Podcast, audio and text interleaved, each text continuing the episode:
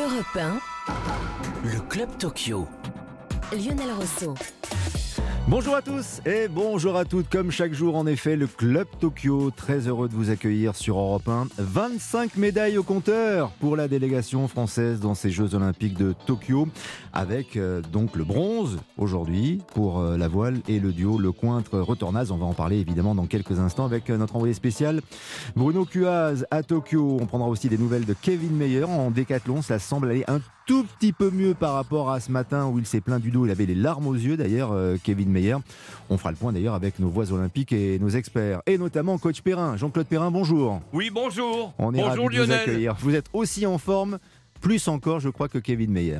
Et c'est tant mieux. Vous nous donnez l'inspiration et des indications Bah, pour, pour la- pour la- suivre pour ces jeux. l'instant, fort heureusement, je fais moins de performances, mais je ne suis pas blessé. Vous continuez à en faire, tout comme d'ailleurs Jacques Monclar. Bonjour Jacques. Jacques Bonjour. est jeune. Bonjour Lionel, Consultant bonjour Sport avec nous, Jacques Monclar, pour euh, toute l'expertise évidemment de tous les sports. On va parler de basket d'abord. et de hand. Ben, J'en suis sûr. Non, et puis les quarts de finale pour euh, les basketteuses et les handballeuses. Ouais. Ce sera à 13h45 et à C'est 14h. chaud là, c'est chaud. On en parlera avec vous. Non, mais ça va. Pour les sports de préau, ça va bien en ce moment en France. Sport hein. de préau, sport de hangar, on prend tout. On Je, tout. je cite Jacques Monclar hein, pour le sport de préau, évidemment. les Je me permettrai hangar, pas. oui. Et ou les sports de hangar aussi, ou les sports de l'ASU qu'on pratiquait au collège le mercredi après-midi, euh, Eh bien, notamment. C'était souvent le basket et le hand. Ça n'existe Oh là là, oh là là, oh le coup, de- oh le coup de vieux, oh le coup de vieux qu'on vient de prendre là, c'est terrible. Nos invités également dans ce club Tokyo, Muriel Urtis et Estelle Mosley. Rien que ça, le club Tokyo, c'est maintenant.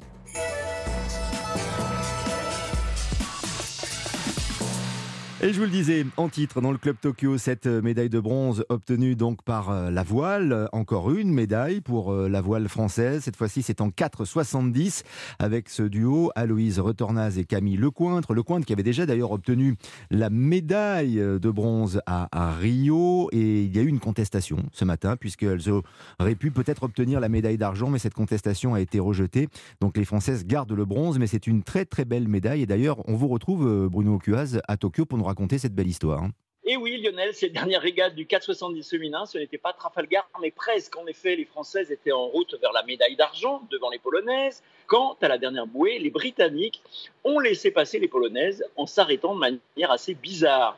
Finalement, les Françaises se sont plaintes, mais après une longue attente, les Bretonnes ont finalement été placées à la troisième place, synonyme de médaille de bronze, troisième médaille pour la voile française après Charline Picon et Thomas Goyard en planche à voile.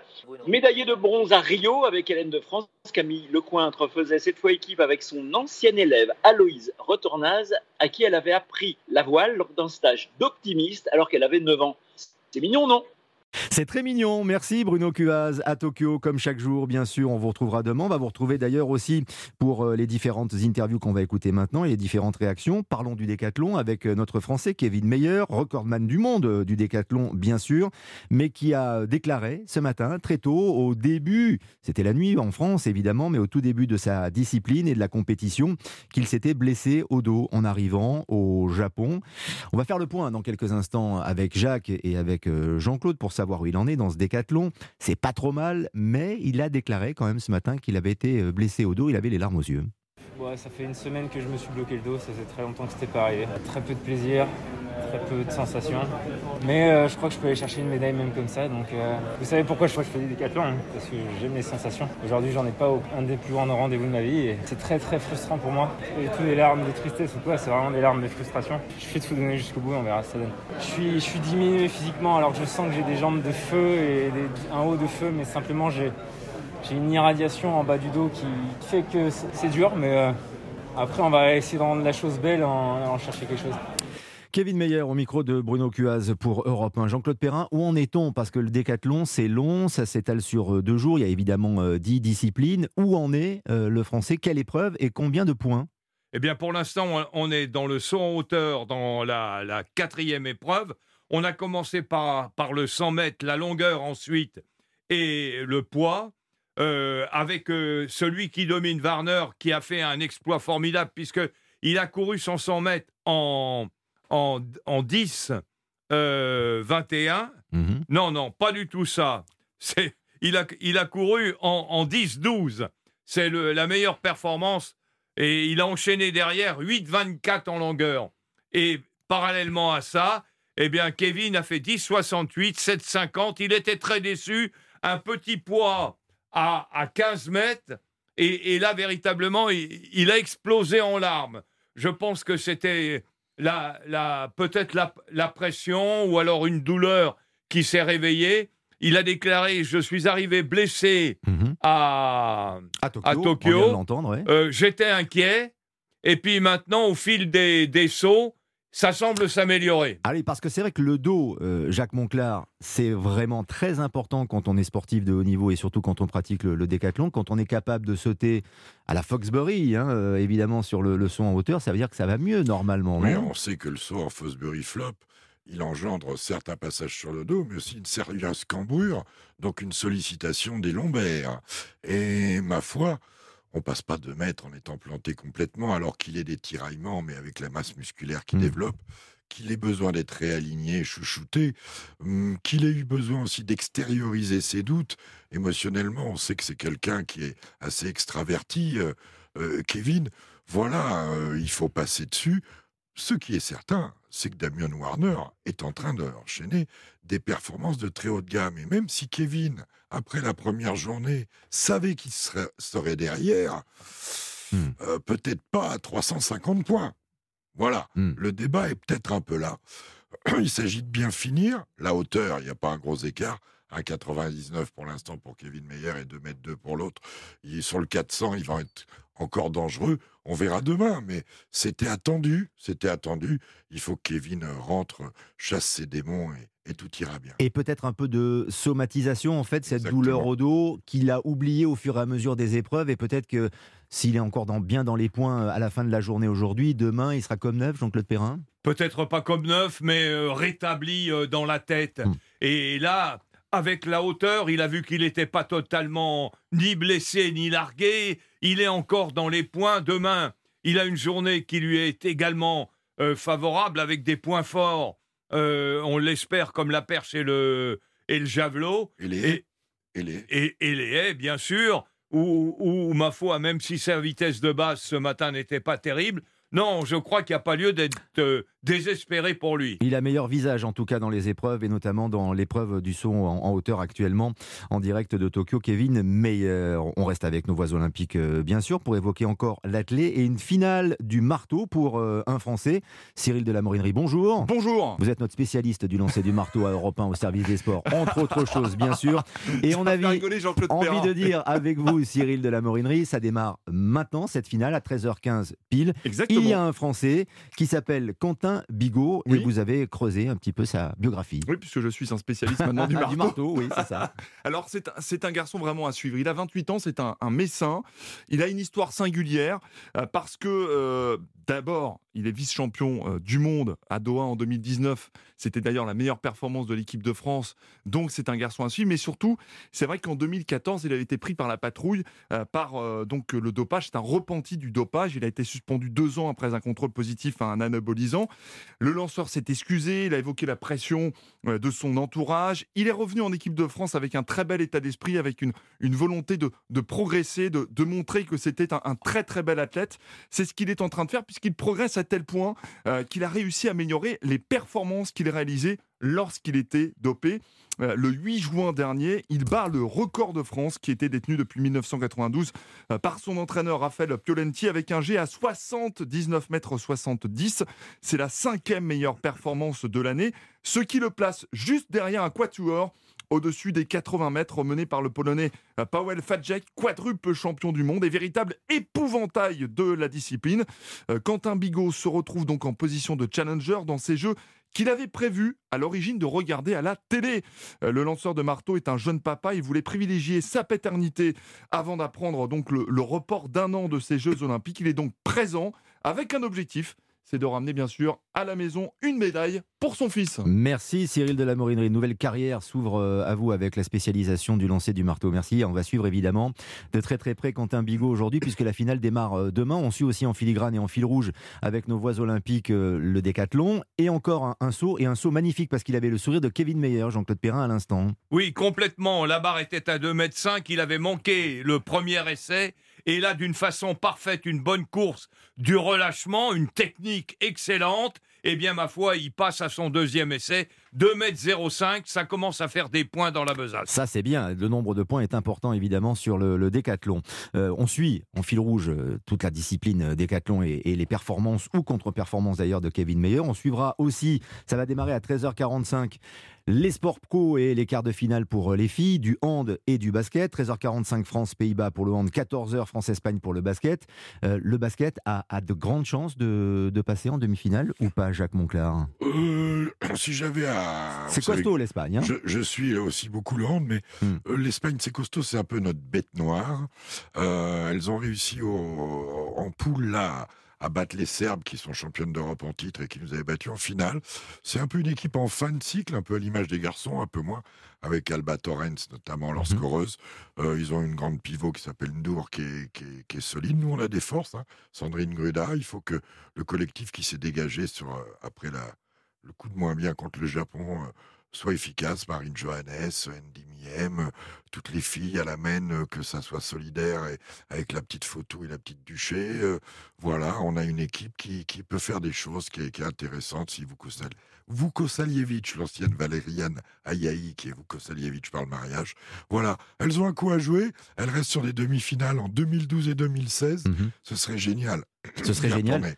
ce serait génial d'y retourner, d'avoir euh, donc les garçons déjà basket, volley, hand en demi-finale, les filles du basket et pourquoi pas les filles du hand aussi contre les Pays-Bas. Oui, qui jouent contre la Hollande. Alors mhm. particularité, la Hollande est championne du monde en titre. Mhm. Euh, nous, on est prétendant euh, carrément à l'or et l'équipe de Hollande est entraînée par un Français, l'entraîneur de Metz, le coach Mayonade, qui, qui, qui, fait un tabac avec cette équipe hollandaise. Ça, ça doit être terrible pour lui, mais enfin, il connaît bien nos filles. Ceci dit, euh, Olivier Crumbles connaît très bien aussi son adversaire. Donc ça va être. Euh, je pense que le vainqueur de ce match-là euh, risque d'être en finale sans doute contre la Norvège. Hmm. Voilà, c'est quand même un accès à, la médaille qui est devant nous. Mais le sport collectif français est vraiment en pôle. Hein, on le rappelle avec basket, hand, volley chez les garçons et donc là les quarts de finale pour le hand et le basket féminin, c'est formidable. On suit ça avec vous, Jacques Monclar, évidemment sur l'antenne d'Europe 1. 13h45 pour le début du hand, 14h pour le début du basket. On se retrouve dans un instant. Page de pub, évidemment, c'est Club Tokyo. À tout de suite. Europe 1. Le Club Tokyo. Lionel Rousseau. Comme chaque jour en direct sur Europe 1, le Club Tokyo, toutes les nouvelles des Jeux Olympiques, bien sûr, au Japon. En fil rouge, donc Kevin Meyer et le décathlon. Euh, Kevin Meyer, on prendra des nouvelles avec Jean-Claude Perrin, avec euh, Jacques Monclar, euh, évidemment, sur les différents sauts, puisqu'on est dans l'épreuve du saut en hauteur actuellement. Mais on continue à parler d'athlètes avec notre première invitée en direct, c'est Muriel Urtis. Bonjour Muriel Urtis. Bonjour. On est ravis de vous accueillir. Merci d'avoir accepté notre invitation. On ne présente plus la grande championne, la sprinteuse que, que vous restez euh, pour l'éternité, Muriel Urtis, avec euh, le bronze évidemment à Athènes en 2004 avec le 4 x 100. Et puis championne du monde du, du relais, euh, évidemment. Je peux vous dire que Jacques et, et Jean-Claude sont très très contents que vous soyez avec nous aujourd'hui. Avant de parler d'ailleurs de votre carrière et de parler de ces périodes de, JO que vous avez connues, j'imagine que vous suivez ce qui se passe à Tokyo de, de très très près et notamment les performances d'Hélène Thompson, la Jamaïcaine, double championne olympique, 100 hein, mètres et 200 mètres, Rio et donc euh, Tokyo. Est-ce que vous êtes impressionné par cette euh, championne, Muriel? Oui, je suis impressionné par euh, cette championne qui fait le, doublé sur, sur ces jeux avec des chronos très très bons, extraordinaires. C'est un niveau qu'on avait encore pas vu depuis encore quelques années. Enfin, c'est ces, performances euh, restent euh, de très belles performances après les records du monde euh, qui, datent depuis un certain nombre d'années déjà. Donc oui, je suis impressionnée par cette athlète et par les résultats qu'elle a réalisés. Et puis d'un autre côté, ça fait aussi du bien de voir le sprint féminin qui est mis un peu en avant. ça faisait longtemps qu'on ne mettait pas un petit peu de challenge sur, euh, sur le, le, sprint féminin et je pense que ça fait du bien. Ça, euh, Bien sûr, ça fait, ça fait du bien, d'autant que Hélène Thompson euh, risque, enfin, a très envie d'aller à, Paris en 2024 pour chercher là aussi une médaille d'or, ce qui ferait d'elle peut-être une espèce de Usain Bolt au féminin Oui, bah c'est un petit peu ce qui se passe. Donc une Bolt au féminin qui commence à s'installer, à a montré qu'elle bah, que, que c'est sa place. après, c'est une athlète qui est là depuis aussi depuis de nombreuses années hein, déjà, donc Mm.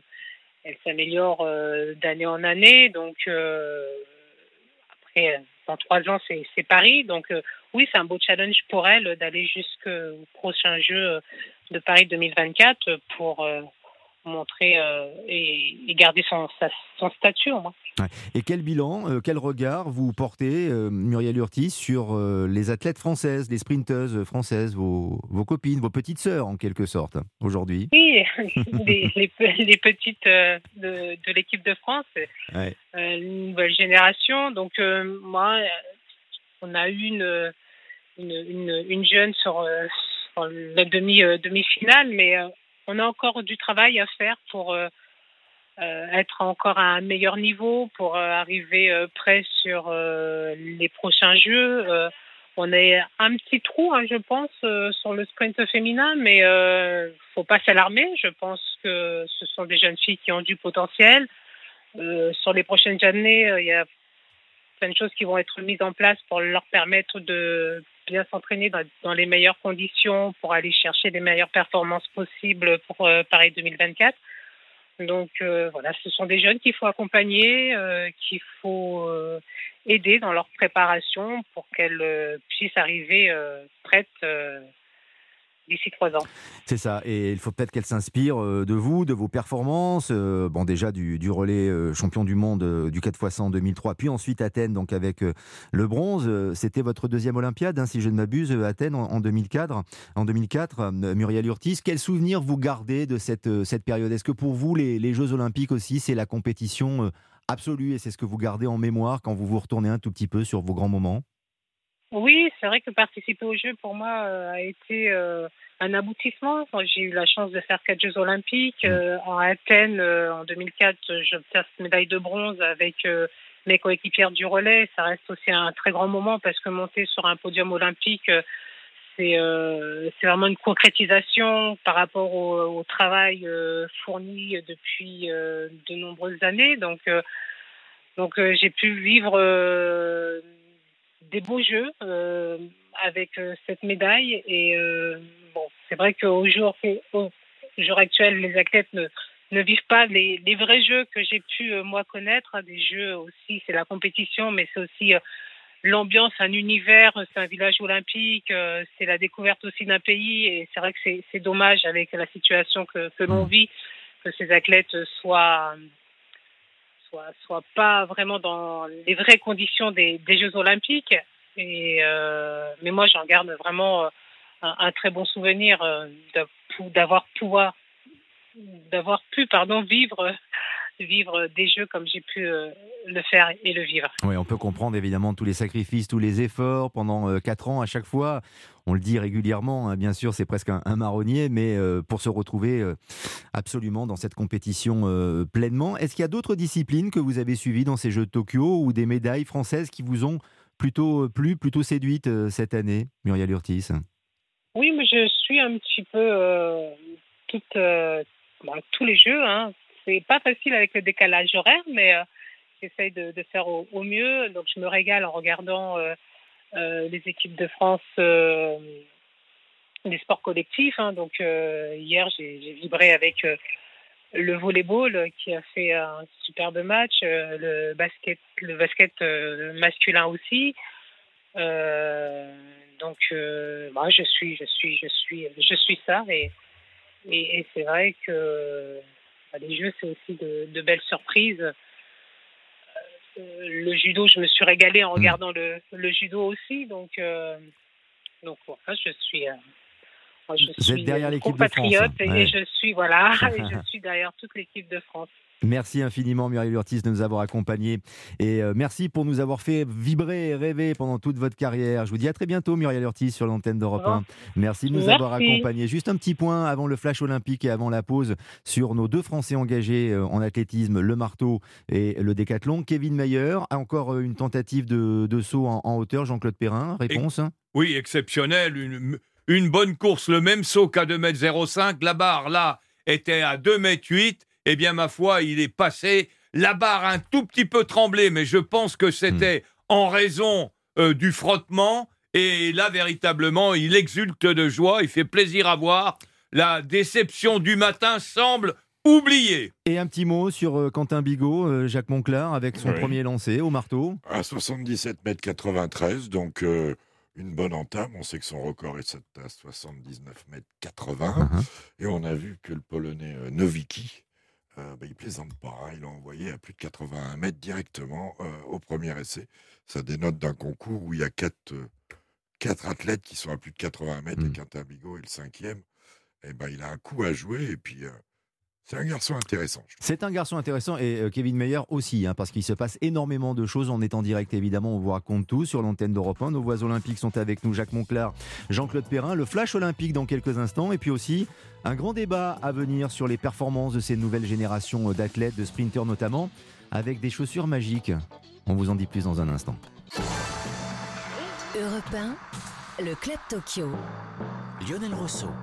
Le Club Tokyo avec le flash olympique qui démarre euh, maintenant à 13h30 comme chaque jour. Cédric Marveni, bonjour. Bonjour Lionel. On est ravi de vous accueillir. L'athlétisme avec vous pour commencer. Un nouveau record du monde a été battu en 51 secondes 46. L'américaine Sydney McLaughlin est devenue championne olympique du 400 mètres et dans le 800 mètres, Gabriel Tual, le français, s'élancera pour la finale à 16h05. En 400 mètres, Amandine Brossier sera en demi-finale à 12h30. Et puis Pascal Martineau Lagarde et Aurel Manga, les deux Français, se sont qualifiés pour la finale du 110 mètres et Et ce sera demain la voile. La voile dans l'épreuve du double femme en 470, les Françaises Camille Lecointre et Aloïse Retornaz remportent la médaille de bronze. Derrière, les Britanniques et les Polonaises. Quelques mots de basket. Les Françaises vont affronter les Espagnols pour gagner une place en demi-finale à 14h. Le canoë-kayak. En 200 mètres, le kayakiste français Maxime Dumont s'est qualifié pour les demi-finales. Et également en 200 mètres, la kayakiste française Manon Ostens a pris la deuxième place des repêchages et se qualifie pour les demi-finales de jeudi. L'équitation. En équitation, alors malheureusement ça se passe pas très bien, mais Nicolas Delmotte a été qualifié pour la finale avec son cheval Urvoso. Ils sont actuellement 12e. Le cyclisme, le cyclisme sur piste. Cyclisme sur piste, oui, Mathilde Gros, en terminant deuxième des repêchages, s'est qualifié en quart de finale qui auront lieu demain à 7h. En vitesse individuelle. Et en vitesse, Sébastien Vigier est qualifié pour, la huit- pour les huitièmes de finale. En revanche, Ryan Elal est éliminé. On en parlait avec Jacques Monclar. Les handballeuses euh, devront face à leur destin tout à l'heure. Exactement, les handballeuses françaises vont affronter les Pays-Bas dans quelques minutes et vont tenter de rejoindre la Norvège, la Suède et la Russie en demi-finale. La natation. En natation en eau libre, la française Lara Grandjean de Villèle se classe 9e. Et on termine avec votre spécialité puisque vous pratiquez encore le skateboard. Exactement. En parc d'âme, les trois médaillés olympiques ont moins de 20 ans. Faut le souligner. La première, Yozozumi Sakura à 19 ans, Iraki Kokona à 12 ans et Sky Brown à 13 ans. La française, malheureusement, Madeleine Larcheron, termine à la 13e place. Cette euh, jeunesse, ces adolescentes, euh, on en parlera un peu plus avant, euh, juste avant la fin de l'émission. Et puis on vous retrouve Cédric Marvani pour l'agenda de la journée de demain. Rendez-vous à Tokyo sur Europe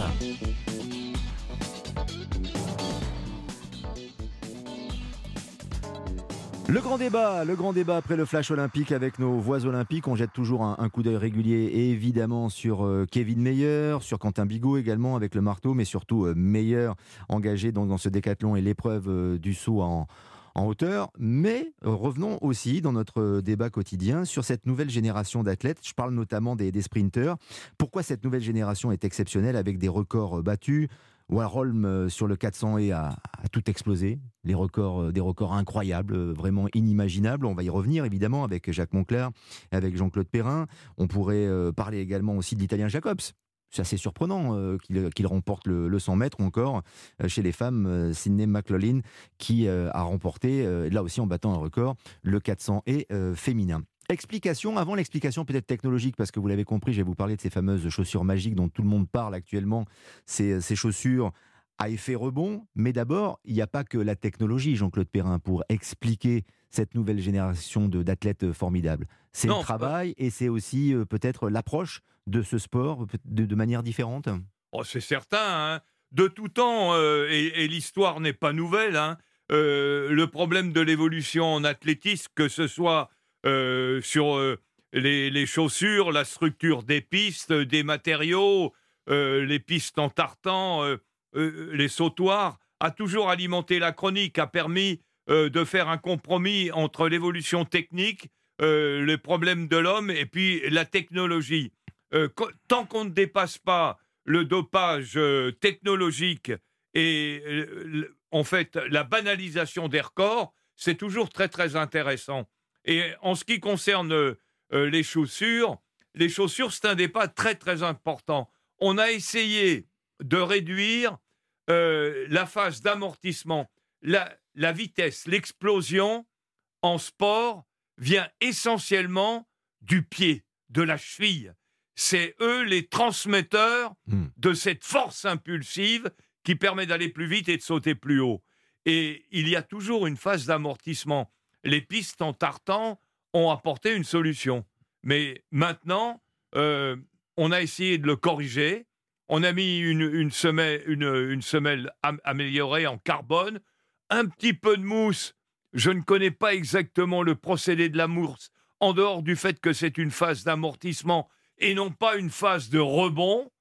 Et puis euh, Il y, a là, un les- effet, il y a un effet rebond néanmoins, c'est-à-dire que les athlètes disent effet qu'il y a un rebond. effet rebond. A- Puisque vous êtes entré directement dans la technologie et dans la chaussure sur ce débat, on y va, Jean-Claude Perrin. Il y a un effet rebond, il y a vraiment des améliorations. 4 Ça- dixièmes, à di- mon avis. Non mais c'est ça, 4 Oui, dixièmes sans enfin, sur doute. un marathon, ça fait plus. Ah, Oui, oui, euh, mais sur, sur- non, mais sur le sprint, on n'a pas encore Voilà. beaucoup de recul. Entre sur les 4 et longues- 5 minutes sur un marathon. Sur les longues distances, U- c'est oui. c'est très sensible. Sur Usain- 42 Usain Bolt dit qu'il aurait couru avec ces chaussures-là beaucoup plus vite. Alors, justement, je vais vous céder la parole, Jacques Monclar, mais avant, comme on est à la radio, mais dans Oui. une radio, une émission de radio qui est aussi euh, filmée, et celles et ceux qui nous suivent, notamment sur europe1.fr, vont le voir, puisque Jean-Claude Perrin est venu avec quelques reliques et euh, le début de ce qu'étaient les, les chaussures de sport. Alors, bon, Jean-Claude nous a amené, mais là, c'est pas les Jeux Olympiques d'hiver, c'est euh, ses premiers patins à glace, mais ça, ça date de quelle année, euh, Jean-Claude Perrin, les patins, les patins à glace rou- Oh, rouillés, ça, c'est ce, euh, juste après-guerre. Juste après-guerre. Et alors surtout, ça c'est 36, c'est les fameuses pointes.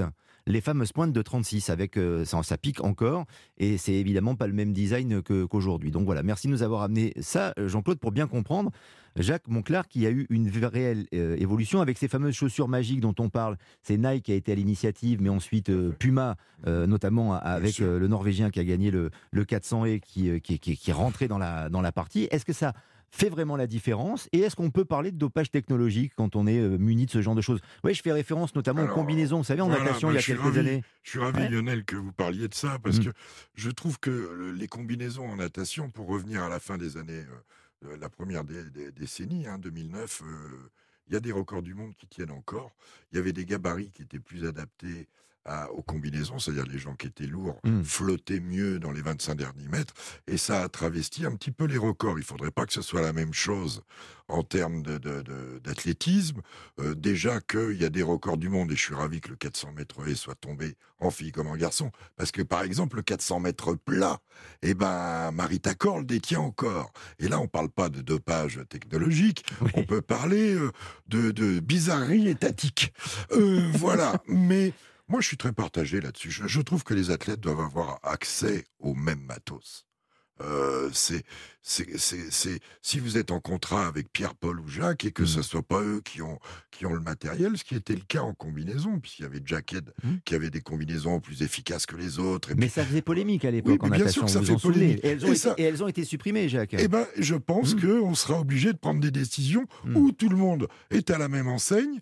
Mais moi, ce que je, là où je tire le signal d'alarme, c'est attention à l'histoire. Attention aux records du monde. Attention aux meilleures performances. Ne les travestissez pas comme ça a été le cas technologiquement en natation, parce que encore maintenant, eh ben, ils ont du mal à battre certains records. Yannick Agnel, qui nageait une 43 euh, aux 200 mètres à Londres, il n'est pas encore man du monde du, du, du, du 200 mètres nage libre. Marie-Jo Pérec, elle a jamais pu chatouiller, alors que c'est la plus grande euh, coureuse de, de 400 qu'on ait, qu'on ait connue. Elle n'a pas pu chatouiller Marie Tacor. Voilà, il faut faire attention à l'histoire. Il faut respecter l'histoire et les équipementiers où tout le monde est à Mm. la même enseigne. Mais enfin, l'effet ressort, l'effet rebond, il est prouvé sur les longues distances. Et 4 dixièmes sur une distance courte, c'est un monde. C'est un monde. C'est un monde. Ouais. Et, et pour en revenir à, ta- à votre première question sur Mhm. Jacobs et Warholm, Ouais. Warholm, il est quand même double champion du monde. Il est, il est champion Bien d'Europe. sûr. Il vient pas de nulle Les part. chaussures ne font pas tout, Voilà. Jacques, on est d'accord, mais c'est ça pas aide comme quand moi quand j'étais petit, je demandais Ouais. à ma maman, maman, je veux des chaussures qui courent vite. Bon ben là, Oui, c'est pas le cas. vrai, c'est encore Marcel. Jacobs, c'est une belle histoire. Il vient un peu de nulle part. Jean-Claude, je pars sous son couvert. 10,80 en finale olympique. Bon, c'est pas non plus, euh, c'est pas non plus un temps révolutionnaire. Je rappelle que le record du monde est à 10,58. C'est à la limite plus. Ça interpelle plus Hélène Thompson, qui est à 12 centimètres, euh, 12 dixièmes, pardon, 12 centièmes, pardon, du record du monde de Florence Griffith Joyner, Flojo, euh, qui, était, qui a toujours créé polémique à 10,49. Voilà. Euh, Marcel Jacobs, il vient un peu de nulle part, c'est peut-être parce qu'on suivait pas non plus. Euh, il a fait de la longueur avant, il a une histoire extraordinaire. Il est né à El Paso, c'est un Italien, avec toutes les difficultés qu'il a eues, vu son métissage. L'histoire est magnifique et extraordinaire, je la prends comme ça. Et à 10,80, si on se met à croire que tous les mecs qui, qui courent en 10,80 sont dopés, on n'a pas fini. Alors, dopé, euh, non, pas avec des produits pharmaceutiques, mais, mais les chaussures, on en revient à la, à la technologie. Bah, c'est euh, comme le vélo en cyclisme, Perrin. presque. Non, mais c'est ça, attendez, bien sûr, effectivement. Ah, quand des petits moteurs sous les pointes? Ouais. Non, mais ça, ça veut dire aussi que ceux qui ont des équipementiers, euh, on sait que parfois tous les athlètes sont pas très bien dotés, euh, Jean-Claude Perrin, et que les meilleurs, les plus grands, les plus euh, médiatiques ont à leur disposition aussi ce dispositif technologique. On va pas parler de dopage, mais de dispositif technologique qui va les, les aider finalement à, hum, à- à améliorer leur, leur performance. Et est-ce que là, on est vraiment dans le cadre des valeurs olympiques, c'est-à-dire l'équité pour tout le monde? Non, si pas du ont tout. des bonnes chaussures et d'autres pas. Mais non, pas du tout, parce que là, on est à la limite de, de l'inégalité. Hmm. Euh, parce qu'il il suffit que des laboratoires excessivement performants mettent au point un produit euh, spécialement fait pour... euh, parce que derrière, ne nous trompons pas, derrière cette vague de performance, il va y avoir des chaussures adaptées uniquement pour les spécialités. On va avoir la chaussure qui saute haut, la chaussure euh, pour la perche, la chaussure pour le 5000, etc. Donc, euh, on, on va démultiplier, mais surtout, on va augmenter la différence. Qui pourra se les offrir? C'est euh, même, même l'inverse de l'esprit olympique qu'on recherche. Le plus grand nombre, une- une- une sorte, le sport, c'est euh, in- inégalité. Il faut justement qu'il soit égalitaire. Euh, la société humaine, elle est assez difficile d'en vivre actuellement. Donc, conservons cette part de rêve où tout le monde peut participer. Jacques Monclar. Il faut pas se mentir. Euh, je pense pas que le grand public, à part quelques passionnés, vont acheter des chaussures de pour courir des- du 110 et ou faire de la perche. Le, le marché, c'est les, les runners, c'est les longues distances, c'est toute ce- cette économie qui est formidable, hein, de, de gens qui, qui courent. Et, et- et derrière tout ça, il y a, il y a des enjeux financiers absolument monumentaux pour donner du confort, de la protection aux athlètes, je l'entends. Attention aux meilleures performances, attention à protéger les records du monde. Et des records du monde euh, qui ont été peut-être battus avec les chaussures, les pointes que nous a amené Jean-Claude De Jesse Perrin. Owens. De Jesse Owens. 8 euh, mètres 6 en 36, longueur avec ça. En 36. Franchement, c'est magnifique. Dans Merci un pour ce cadeau. hein. Sur de la Et cendrée, cette- Lionel. Lionel, faut- secondes. Oui, il faut pas oublier que c'est à, à New York en 1880 que la première fois Curtis, Hmm. un Américain, a utilisé des chaussures à pointe. Et c'est un type qui avait un grand cœur. Il les a prêtées à tout le monde. Et elles sont là, elles sont là, entre mes mains dans le studio, ici sur Europe 1. À tout de suite, Jean-Claude Perrin, Curtis. Jacques Monclar. On se retrouve avec euh, notre invité Estelle Mosley. Europe 1, Le Club Tokyo. Lionel Rousseau. Le Club Tokyo, toujours comme chaque jour, bien sûr, avec Jean-Claude Perrin, avec euh, Jacques Monclar, nos experts, et notre invité prestige aujourd'hui, c'est Estelle Mosley. Bonjour Estelle Mosley. Bonjour. Merci d'avoir accepté notre invitation. Championne olympique de boxe, la première euh, d'ailleurs, et puis championne du monde, évidemment. On est ravis de vous avoir pour parler de boxe, évidemment, dans quelques instants, mais surtout pour parler de sport et parler de Jeux olympiques, parce que vous êtes une vraie passionnée de Jeux olympiques. Je crois savoir que vous êtes un vrai soutien pour euh, les athlètes euh, qui sont présents à Tokyo, en tout cas les athlètes, les boxeurs et les boxeuses, les champions et les championnes de Rio soutiennent ceux de, Tokyo. Pourquoi vous êtes à ce point euh, passionné et solidaire Bah déjà parce qu'il le faut. c'est toujours bien en tant qu'athlète de se sentir soutenu par les autres athlètes, ceux qui ont performé par le passé, ceux qui sont en activité ou qui ont arrêté, d'une part, et d'autre part parce que les Jeux, euh, pour moi, c'est toujours un symbole fort. Euh, bien avant d'avoir gagné ceux de, Rio, c'était vraiment pour moi le plus gros événement sportif euh, au monde et celui qui me tient en haleine tous les quatre ans devant ma télévision. Donc forcément, c'est encore le cas aujourd'hui et c'est pour ça que je suis devant ma télé et que, que je les soutiens et que j'ai envie qu'ils gagnent et que, que voilà quoi, que tout, tout ça se Est-ce que cela veut dire, ça veut dire Estelle Mosley que c'est le, le plus grand moment, le plus beau moment de votre carrière de championne? Parce que vous avez été championne du monde, euh, vous êtes euh, dans la boxe professionnelle Ouais. euh, aujourd'hui, mais la médaille d'or à Rio, c'est le plus grand moment? La médaille de Rio, c'est le plus grand moment. Vraiment, Euh, c'est celui qui m'a fait le plus vibrer. C'est celui pour lequel j'ai encore envie de me battre, mine de rien, même si je suis pas assez pro aujourd'hui. Et, et de, de revoir encore ces jeux avec euh, avec tous ces sports réunis, avec cette équipe de France. Ça fait plaisir de voir des médailles, des, des sportifs qui se défendent et qui mettent leurs qualités en avant lors des jeux. Euh, ça fait vraiment plaisir. On a envie d'être avec eux et, et de faire euh, chacun des sports avec eux à chaque fois. Donc euh, c'est plein d'émotions qui reviennent et, et, et voilà, c'est c'est tout ça les jeux. On va dire quelques mots du, du judo et de l'escrime que vous avez soutenu avec euh, une belle moisson de, de médailles, mais je vous pose juste une petite question parce que ça me vient à l'esprit en vous écoutant, Estelle Mosley. Est-ce que cela veut dire que Paris 2024, ça pourrait vous intéresser, c'est-à-dire euh, revenir à la boxe olympique pour ensuite mieux revenir à, à la boxe professionnelle. Mais est-ce que c'est un objectif pour vous? Paris 2024, c'est clairement un objectif pour moi. J'ai envie de refaire les Jeux. À- après 2016, j'avais tout de suite envie de repartir dedans, tellement c'était fort en émotion. Mais bon, j'ai été raisonnable et je me suis dit que voilà, c'était le moment pour moi de tenter autre chose.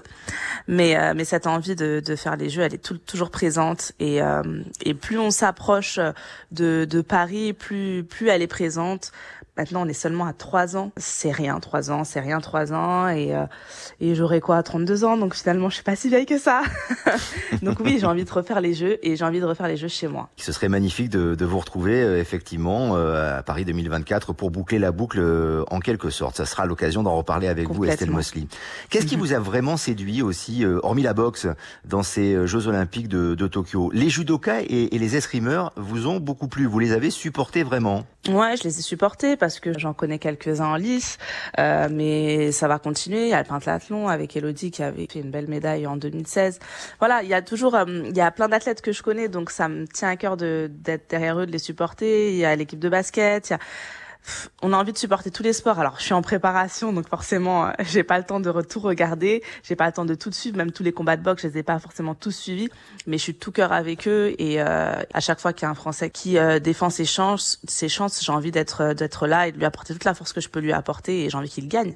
C'est normal. Est-ce que vous avez ressenti une certaine émotion, Estelle Mosley, en faisant référence euh, à, au surnom qu'on vous a donné, la fameuse team solide, les, les boxeurs de, de Rio, les boxeurs Mhm. et les boxeuses, de ce qui s'est passé avec la médaille d'or du judo par équipe? L'équipe mixte de, de judo qui a remporté cette, cette médaille. C'est- un sport individuel qui est devenu collectif. qui est devenu collectif exactement. C'est la force des jeux aussi quelque part parce que même nous qui étions un qui qui on est on reste un sport individuel la boxe et malgré tout à Rio euh, on était une team et c'est ça qui a fait notre force. Et, euh, et c'est vrai qu'on a senti tout ça euh, dans l'équipe de judo. Avant la victoire on le sentait ils avaient tous envie de se défoncer les uns pour les autres pour obtenir cette médaille d'or et ils l'ont eu et ça fait chaud au cœur et ça fait plaisir et euh, c'est une belle équipe euh, de judo qu'on a vue et c'est la force de la team. C'est vraiment la force de la team de se porter les uns les autres, même si euh, ils ont fait leurs résultats avant ça individuellement, mais finalement ils se sont tous euh, défoncés pour euh, pour obtenir cette médaille d'or collective. Et c'est encore une belle histoire des Jeux, une belle représentation des valeurs olympiques que vous défendez, on l'a bien compris, Estelle Mosley. Revenons-en à la boxe et malheureusement à celles et ceux qui n'ont pas obtenu de médaille. Zéro médaille cette année dans ces Jeux de, de Tokyo Mm. pour les, les boxeurs et, et les boxeuses français. Que s'est-il passé selon vous, Estelle Mosley Alors c'est vrai qu'il y a eu pas mal de polémiques, notamment par rapport à la à l'arbitrage, euh, mais c'est pas nouveau, ça a toujours existé malheureusement euh, dans, existé. la boxe olympique. Quelle est votre analyse sur euh, ce mauvais bilan malheureusement? Alors oui, malheureusement, un mauvais bilan. J'aurais aimé avoir euh, de nouvelles médailles. Euh, on veut toujours le meilleur pour notre sport. Ça ne fait que faire avancer des choses. On l'a vu après Rio, ça aurait été encore beau de l'avoir à Tokyo. Malheureusement, c'est la boxe, ça reste euh, un sport euh, déjà dur physiquement. euh, voilà, il y, a- beaucoup de choses qui changent aussi d'année en année hein. dans notre sport. Les, les règles changent constamment. Euh, c'est tout ça qu'il faut prendre en considération, euh, l'évolution du sport d'année en année, le changement dans les règles. Et malheureusement, hein, ça reste un sport euh, avec des jugements humains qui ont fait polémique. depuis- Enfin, c'est- c'est pas les premiers et ça sera pas les derniers. Et c'est ça qui est bien dommage. On l'a eu avant Rio, on y a échappé quelque part à Rio. On avait cette force cette équipe, cette team qui était présente, les qualités de chacun. Mais à toutes les Olympiades, euh, on a des athlètes avec de grandes qualités en boxe. Malheureusement, euh, si on n'a pas des personnes qui nous défendent en interne, c'est ce qui se produit. Il y a un réel problème dans, dans, dans ce sport à ce niveau-là, au niveau des jugements, tellement cruel parce que les entraînements sont tellement durs, c'est tellement d'années d'entraînement, de souffrance, de sacrifice. Et hum, je trouve ça tellement injuste pour les sportifs eux-mêmes. Donc euh, aujourd'hui, vraiment, faut trouver la solution, essayer de trouver la solution, se poser des questions. Et je pense que le mouvement aussi doit venir des sportifs eux-mêmes qui, qui, qui, prennent le pas et qui prennent la parole pour dénoncer ça. Je trouve ça totalement anormal d'en arriver là et de, de négliger à ce point-là la préparation des athlètes. C'est vrai qu'en quelques secondes, euh, tout est anéanti. Ça a été le cas, euh, notamment au moins pour, pour deux Français cette année. Est-ce qu'il y a des solutions mhm. selon vous? C'est bien que les athlètes et les, les champions et les championnes comme vous, Estelle Mosley, prennent la parole pour le dire. Est-ce qu'il faut changer les règlements et donner la parole et le pouvoir vraiment aux, boxeurs? Est-ce que c'est l'influence aussi de certaines instances? Est-ce que la France n'est pas suffisamment puissante ou représentée pour taper du poing sur la table? Et dire euh, il faut que ça cesse, il faut que ces polémiques arrêtent et que ces déceptions euh, cessent mm. pour que véritablement ce soit euh, vraiment les talentueux et les, les, les, courageux, les travailleurs qui soient récompensés. Bien sûr, moi je pense que c'est un tout. Je pense qu'il euh, y a un, un, vrai travail de fond à faire euh, au niveau des instances euh, de la fédération internationale, très clairement. Aujourd'hui, on, on, sait qu'il y a eu plusieurs problématiques au niveau de l'AIBA, que c'est le CE qui a repris les choses en main, mais malheureusement, euh, les choses restent, le système reste. Il faut vraiment mener des actions concrètes et pénaliser les choses qui ne sont pas normales. Aujourd'hui, on voit une évolution aussi dans tous les sports, c'est-à-dire par exemple le judo, on a des systèmes de visionnage vidéo où on peut revenir euh, tout de suite sur sur la sur les mauvaises décisions qui sont prises instantanément. Pourquoi ce n'est pas le cas en boxe et pourquoi les choses ne font qu'empirer? On sait tous après 2016 euh, au niveau du règlement on avait la possibilité de revenir sur des décisions. D'ailleurs, il y avait des décisions improbables au jeu de Rio pour d'autres nations où à la fin, on a revisionné les combats et on est revenu sur les décisions. Après 2016, ils ont mis une nouvelle règle, en place une nouvelle règle et ils ont dit en clairement qu'on ne pouvait plus revenir sur les décisions. Donc ce qui s'est passé euh, à Tokyo, euh, notamment avec notre poids lourd, c'est que on savait très bien que ça allait arriver, que ces choses-là allaient arriver. Les choses ont été mises en place pour qu'on ne puisse plus revenir sur les décisions. Et c'est ça que je trouve pas normal, c'est qu'on puisse, qu'on laisse faire, qu'on laisse faire ça, qu'on laisse se mettre en place ces règles, ces choses qui ne font que faire reculer notre discipline au lieu de la faire avancer. On devrait faire, il faut que les choses soient, faut obliger la fédération à faire les choses comme les autres sports, c'est-à-dire à améliorer notre sport pour qu'il n'y ait plus de problématiques dans les jugements. Donc voilà, le système de visionnage vidéo qui est euh, dans quasiment tous les sports aujourd'hui. Pourquoi il n'est pas en boxe Cette possibilité de, de remettre en cause le, le, le jugement, euh, puisqu'on est sur des sports à jugement humain, hein. donc euh, il faut avoir quand même cette possibilité. Ça arrive à tout le monde. Si on, on en reste qu'à se tromper, puisque euh, ça va au-delà de, de, se tromper malheureusement en boxe, mais si on, a, on en reste juste à se tromper, ça arrive à tout le monde de se tromper. Donc pourquoi on ne pourrait pas revisionner, revoir et et donner un jugement euh, euh, correct et juste aux athlètes. Intégrer pleinement l'arbitrage vidéo, vous avez tout à fait raison et espérons que votre, votre voix portera et sera entendue déjà pour se projeter sur Paris 2024 parce que malheureusement pour Tokyo. Bien sûr, je ne sais pas si elle sera entendue mais je ferai en sorte que voilà que je pense qu'il y a des choses à faire et ça doit aussi venir des sportifs et, euh, et, des champions. Voilà, j'ai été championne olympique en 2016. Aujourd'hui, euh, je, si j'ai la possibilité et je pense que je l'aurai de me faire entendre, je le ferai au niveau de en, en France et puis et puis à l'international. C'est la force qu'on peut avoir en tant que champion olympique, c'est de, se poser et, d'être entendu. Donc c'est quelque chose vraiment que j'ai envie de faire. Bah, c'est votre c'est votre droit et j'ai même envie de dire c'est votre devoir de championne olympique effectivement de défendre votre sport pour qu'il se déroule dans les euh, pleines valeurs olympiques que vous défendez euh, totalement. Vous avez raison Estelle Mosley et on vous félicite pour cela et merci de l'avoir dit sur Europe 1. Juste pour terminer Estelle, vous nous avez dit euh, que vous étiez en préparation actuellement. Prochain combat, mhm. prochain projet pour vous, de quoi s'agit-il? Alors je boxe normalement le 10 septembre euh, sur la réunion de Canal+. Euh, les, les, choses ne sont pas encore euh, totalement dites puisque euh, l'adversaire n'est pas encore défini. mais là, je suis en pleine préparation et, et si tout va bien, le 10 septembre, je serai sur Roland Garros et devant les écrans. Voilà, Effectivement, puisqu'à Roland Garros, il va y avoir une très très belle soirée de boxe. La boxe qui revient d'ailleurs à, à Roland, ça va être un magnifique euh, événement avec Tony, bien sûr. Tony Yoka, mais avec vous également. Exactement. C'est magnifique. Ben, merci beaucoup. On vous souhaite le meilleur déjà pour euh, le 10 septembre gentil, et jusque là profitez encore un petit peu des jeux. Même euh, il y a les demi-finales et les finales de la boxe, même sans français. Peut-être que ça vous passionnera un tout petit Ah peu. oui, Estelle bien sûr, bien sûr. on va, on je va suivre je de continue de suivre et puis il y a, il y a plein d'autres sports et il y a plein d'autres Français encore en lice, donc je leur souhaite le meilleur et je serai là pour les soutenir. Merci infiniment. Merci Estelle Mosley d'être venue sur l'antenne d'Europe 1. Merci. Et à très bientôt. À bientôt.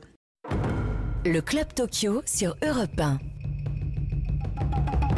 Comme chaque jour entre 13h et 14h, le Club Tokyo avec nos voix olympiques, euh, bien sûr. Tiens, un petit point, euh, Jean-Claude Perrin, très rapide avec vous sur le décathlon. Kevin Meyer, où en est-on? Retournement de situation fabuleux.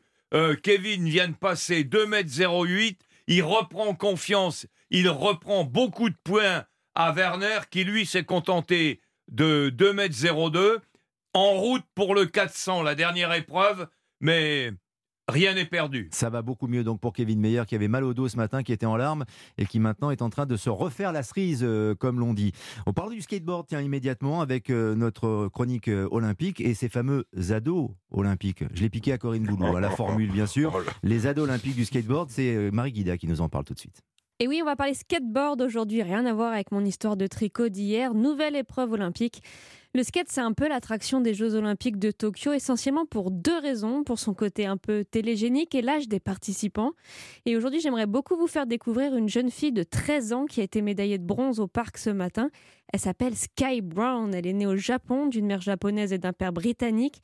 Elle partage sa vie entre le Japon et la Californie comme même le haut lieu du skate mondial. C'est tout simplement une star sur les réseaux sociaux, plus d'un million d'abonnés sur Instagram. Plus d'un million d'abonnés également sur TikTok. C'est un vrai petit phénomène alors qu'elle n'a que 13 ans. Elle est surdouée. Elle a remporté les X Games le mois dernier. Elle a remporté Danse avec les stars juniors aux États-Unis en 2018. Ça, c'est une info. Pour revenir aux sportifs, eh ben, figurez-vous que Sky Brown n'a pas d'entraîneur. Elle a appris le skate dans des vidéos YouTube. Elle est actuellement numéro 3 mondial. C'est la petite protégée du célèbre, l'unique légende du skate mondial Tony Hawk. D'ailleurs, c'est sur une rampe chez l'Américain en mai 2020 que Sky Brown a failli renoncer au JO parce que la jeune skateuse a eu un accident assez grave, double fracture du crâne, du bras droit, de la main gauche, œil au beurre noir. Elle a été évacuée par hélicoptère et elle est restée plusieurs jours à l'hôpital. Elle a eu très peur pendant sa chute. Mais moins d'un mois après, elle remonte sur sa planche pour s'entraîner pour ces Jeux. Elle rêvait d'or olympique et de battre le record de précocité, celui détenu depuis 1936 par l'américaine Marjorie Jestring en plongeon. Malheureusement, à cause de deux chutes dans les premières manches, ce matin, elle termine entre guillemets que troisième derrière deux japonaises de 19 ans et 12 ans. C'est d'ailleurs ses amis euh, dans la vie de tous les jours. Grand sourire sur le podium, mais retenez bien son nom, Sky Brown. On va en entendre parler dans trois ans aux Jeux Olympiques de Paris en 2024. Paris, d'ailleurs, c'est la ville préférée de cette jeune fille. Merci Marie Guida, à demain pour une nouvelle chronique olympique et merci de nous avoir accompagnés bien sûr dans ce Club Tokyo. Rendez-vous demain comme chaque jour, 13h, 14h. Merci à nos voix olympiques Jean-Claude Perrin, Jacques Monclar de Bein Sport. On est très impatients de vous retrouver demain avec, on l'espère, de nouvelles médailles pour la délégation française. Dans un instant, les infos.